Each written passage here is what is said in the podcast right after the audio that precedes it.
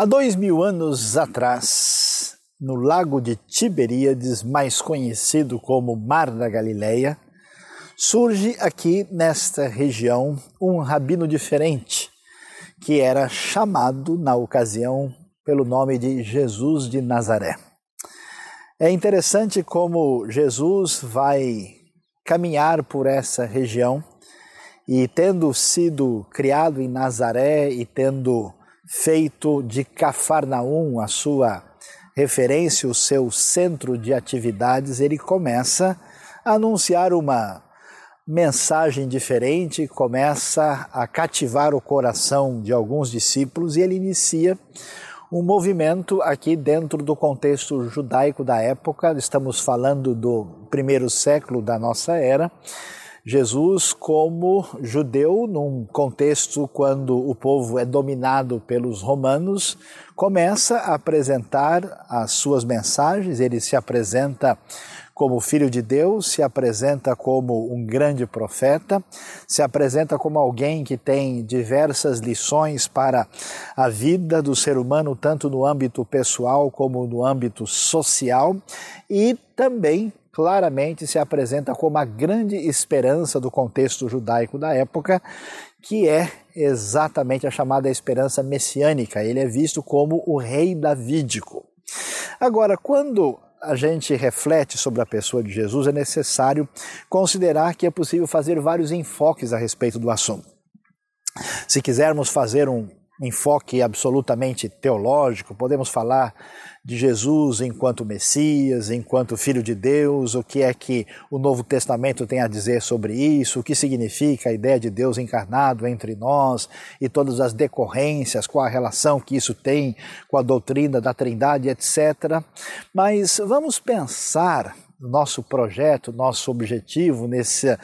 nessas várias reflexões que vão iniciar aqui aquilo que nós queremos dizer, vamos pensar em Jesus, observando como alguém que começa um movimento de espiritualidade, de fé, em torno dessa região, em volta desse belo cenário que é o Mar da Galileia, e vamos avaliar é quem é este homem do ponto de vista de alguém que vai exercer liderança, fascínio e criar um movimento que se torna o maior movimento da história humana. Talvez você até não tenha muita fé e nem consiga observar as coisas do ponto de vista, vamos dizer, como se costuma afirmar dos religiosos. Mas vamos observar o que acontece aqui. Jesus chama a atenção de todos porque na verdade, vamos assim dizer, ele começa um movimento de maneira independente. Havia naquele tempo vários grupos religiosos e políticos no ambiente do judaísmo e Jesus não fazia parte deles. Ele não era uh, um fariseu, ele não era um saduceu, ainda que haja pessoas tentando argumentar essa possível conexão, é difícil fazer qualquer relação entre Jesus e os principais grupos da época, ele não fazia parte, ele não era, ainda que alguns tentem fazer, ele não, não, ele não caracteriza exatamente o comportamento de um essênio, muito menos de um zelote ou qualquer outro dos movimentos. Jesus começa um movimento independente e ele é seguido por um grupo pequeno ah, de discípulos que vão estar com ele andando para lá e para cá, ouvindo as suas palavras, os seus discursos, vendo ah, ah, os seus milagres, tudo que ele está realizando. E por incrível que pareça, esse homem que não escreveu nenhum livro,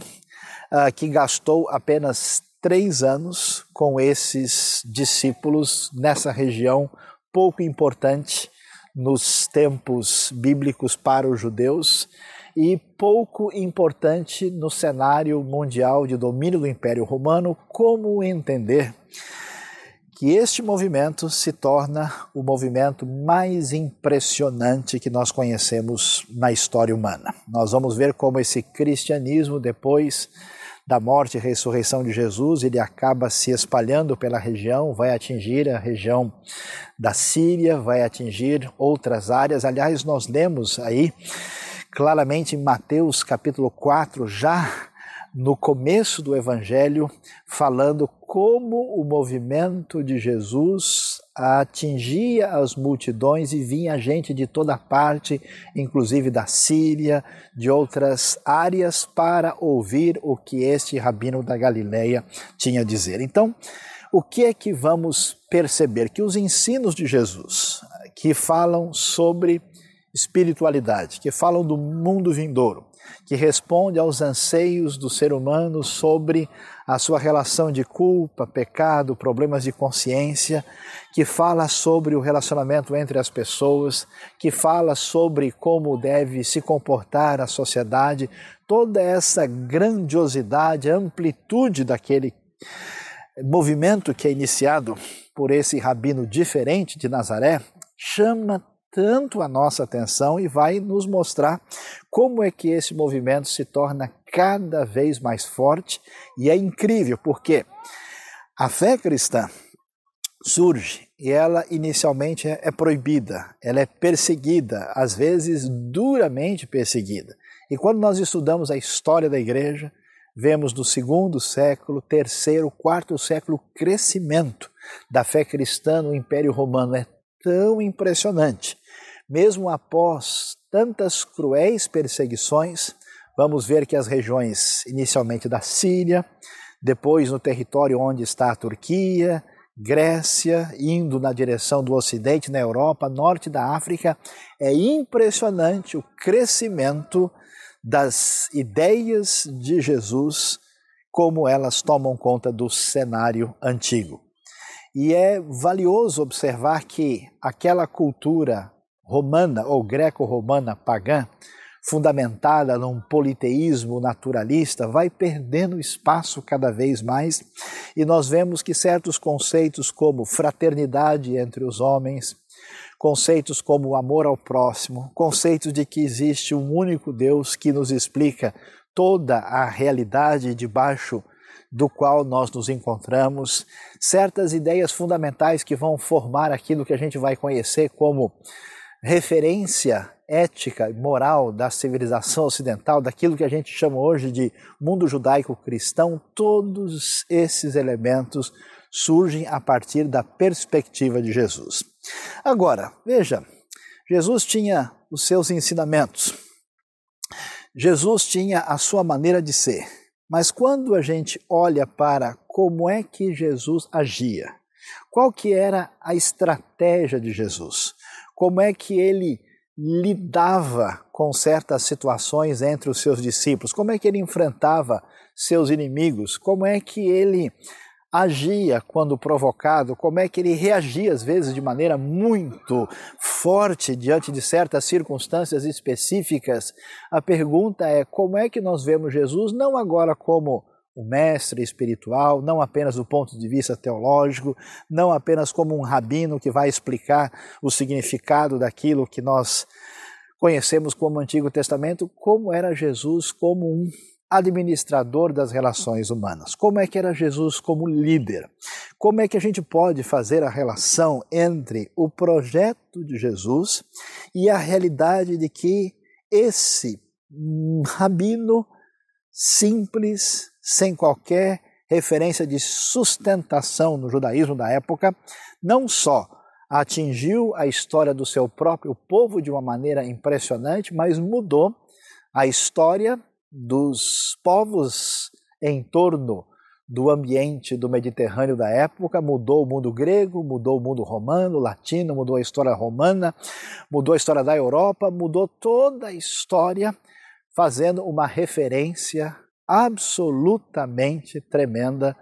que até hoje está presente em todo o mundo. Nós temos hoje aproximadamente 7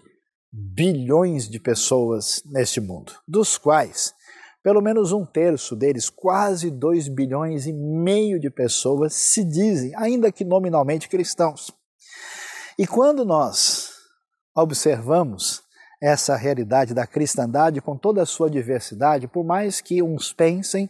de uma ou de outra maneira sobre referências teológicas e dogmáticas, todo mundo admira o caráter de Jesus de Nazaré, a pessoa diferenciada que ele é, o Salvador da humanidade, como ele se apresenta,